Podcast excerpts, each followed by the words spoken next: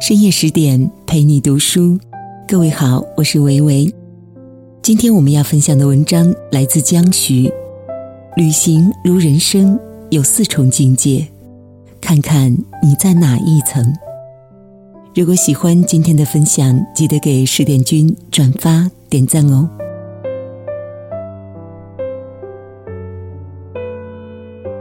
哲学家冯友兰将人生划分为自然。功利、道德和天地四重境界。他认为，哲学的任务，或者说一个人的修行，在于不断提升自身境界，觉悟人生。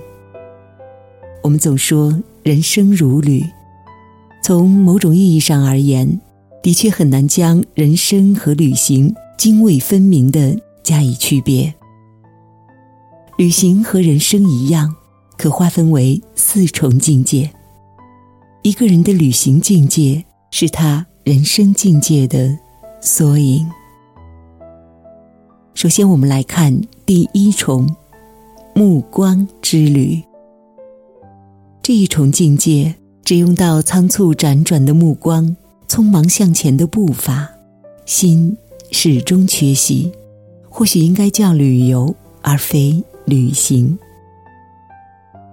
有那么一类人，不管走到哪儿，即便站于寺庙佛像前，也忘不了搔首弄姿，陶醉在悬脚摆姿拍照，然后赶往下一个景点。这样一套流程之中，毫无敬畏之心。回去时带上景区的纪念品，留下一行“某某某到此一游”，算是典型的中国式旅游。四月初，春光甚好，我去到姑苏转悠，在虎丘山顶，游人时至，有人发表着“到姑苏来嘛，就是看看风景”的论调。有人一边高举自拍杆寻找最佳角度，一边问同行的人：“钱塘江难道不是在苏州吗？”有人集体喊完茄子又喊叶，有人站在太湖石面前估摸着。它的价格，他们大概并不知道，自己所占之地叫做千顷云，取自苏轼诗作《虎丘寺》中的“云水立千顷”。这个山林角落，自古以来深受文人骚客喜爱，而留下相关诗文。明代文学家袁宏道说：“千顷云得天池诸山作暗暗。”鸾鹤竞秀，最可伤客。清代文学家沈复在自传体散文集《浮生六记》中记有一笔：“云阳独爱千顷云高旷，坐上良久。”这些属于千顷云看不见的内涵，如果有所了解再踏入，定有别样感受。倘若一无所知，山水之秀。也就显得单薄，有人好似蜻蜓点水，来了就走。世俗拥众之辈，熙熙攘攘，走马观花，匆匆的来，空空的回。美景顺眼而流，美食穿肠而过，只不过为了满足物欲和虚荣心。那颗在日常俗物中日益粗糙麻木的心灵。并没有从中获得滋润。接下来是第二重文化之旅。哈佛大学校长哈弗德鲁福斯特做过一次关于生活和旅行的演讲。每年进行一次旅行，去往陌生地方，是他多年不变的生活规划。在他看来。旅行是认识世界的最佳方式，从中可获得自我成长，开拓生命宽度。相比世俗众人走马观花式的旅行，哈弗德鲁福斯特的旅行观与众不同，具有极高的知识含量。行万里路前读万卷书，行万里路中阅人无数。行万里路后，思索回顾。在此态度驱使下，去往陌生国家之前，他都会和孩子一起接受语言、文化、风俗、摄影等方面的培训。通过预先学习，才能充分融入当地社会和生活。在这样一个融入的过程当中，人的认知能力就会获得提升。有一年，他计划带孩子去意大利，一个月前就开始阅读相关书籍，做到对文艺复兴心中有数。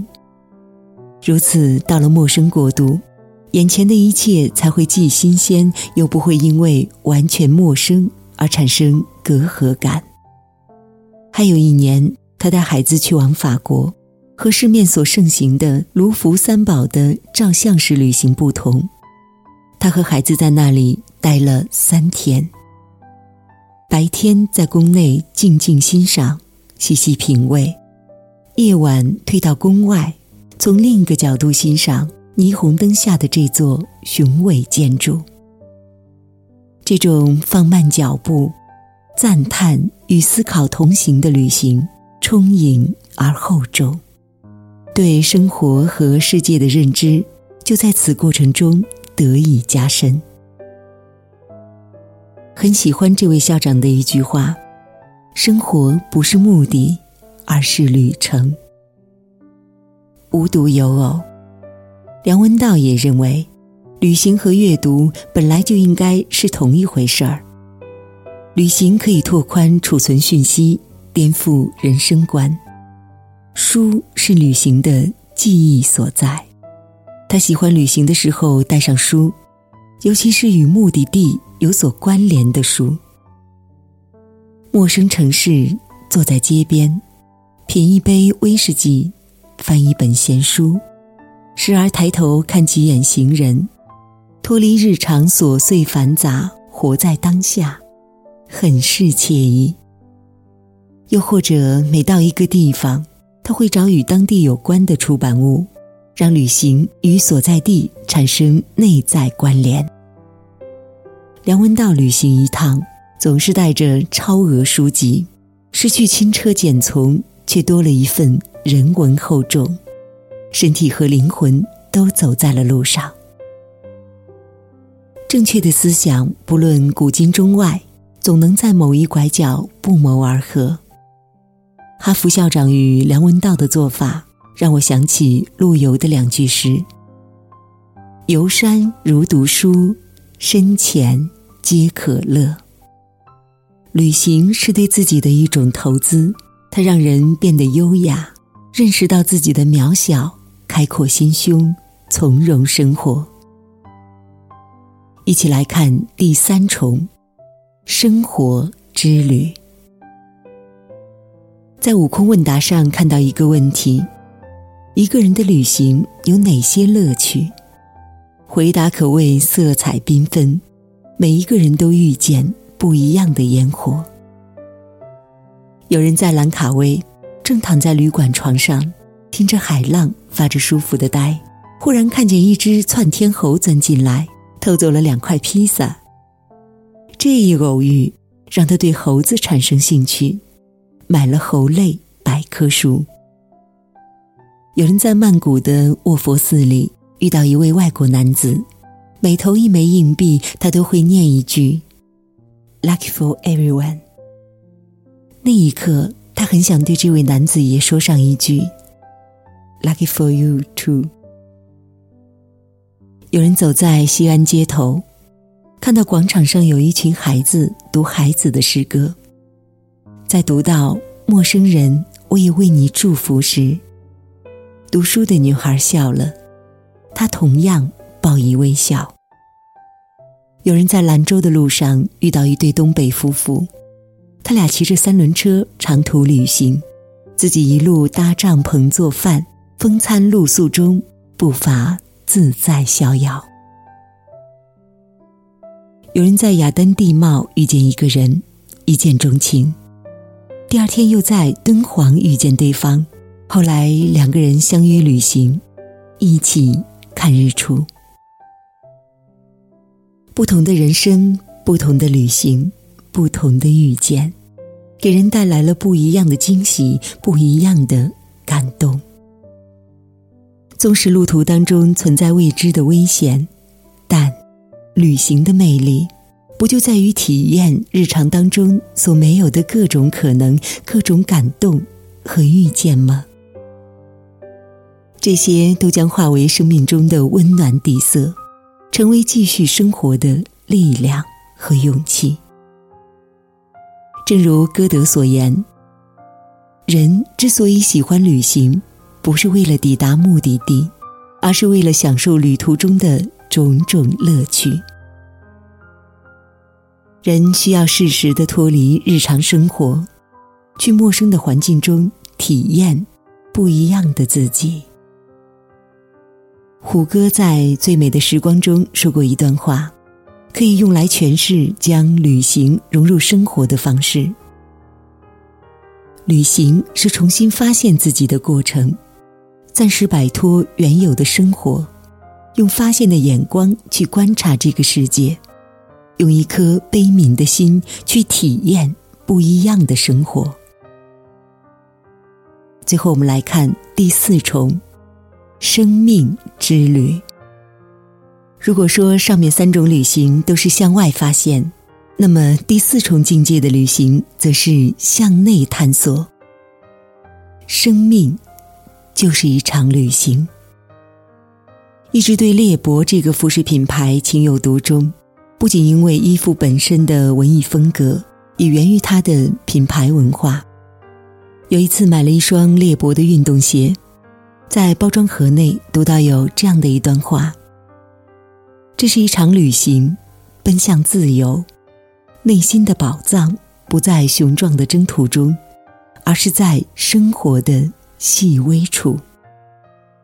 芸芸众生恰似世界微尘，生活于尘俗社会，为了生存，为了自己和家人谋取高品质的生活，又或者想要的太多。欲求总是不满，我们早已无暇亲近自然，没有机会花费更多的精力访名山、搜圣迹。物质生活越来越舒服，我们越来越难以快乐。这样的人生，岂非舍近求远、求而不得呢？阿兰德·波顿说：“人类不快乐的唯一原因。”是不知道如何安静地待在他的房间里。如果你以旅人之眼注视沙发，你会重新发现它的一些特质。如果我们能以旅人之眼注视沙发，注视周遭一切人情世故、悲欢离合，以在路上的心态面对整个人生，生活就会轻松豁然许多。人生如逆旅，我亦是行人。苏轼深刻意识到了这一点，所以他写诗作词到为人处事都能够流露出一派豪放豁达、率真乐天的风格。说到底，我们都是时间的旅人，生命的过客。想通了，看开了。也就没有什么好执着，没有什么放不下。即便生活中免不了有洪水猛兽的侵袭，柳暗花明的景致依然可以留存心中。桃花源不在尘世，不在陶渊明的字里行间，而在一颗怀着爱意、渴望美好的心灵。宫崎骏有一句话，美丽且富有哲思。最远的旅行是从自己的身体到自己的心，从一个人的心到另一个人的心。人生百年，长路漫漫也好，岁月今晚也罢，都需要不断修行。人这一生本身就是一趟长途旅行，愿你踏遍青山人未老，更祝你赏尽世间繁花。能够返璞归真回到本真的自己。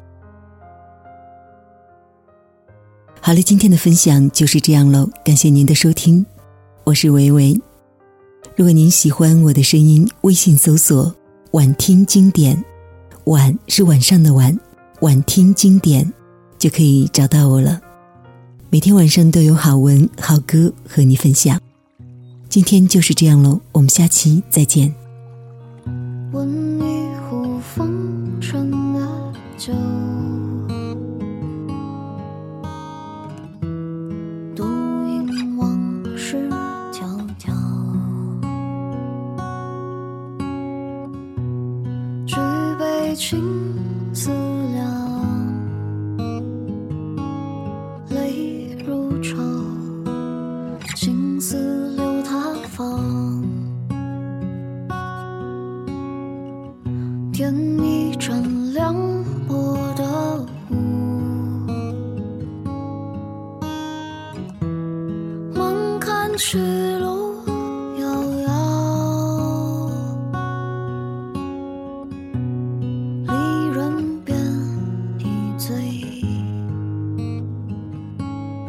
手。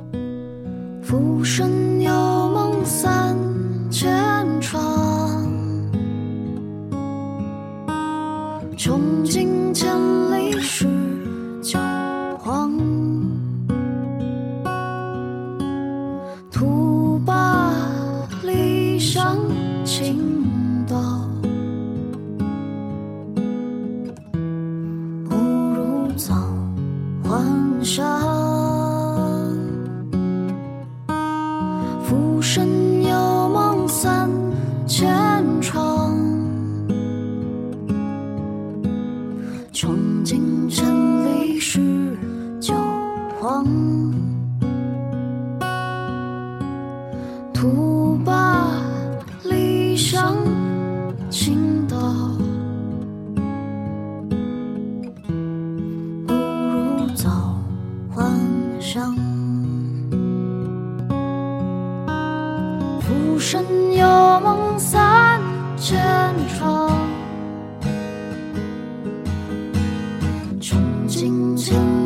是旧患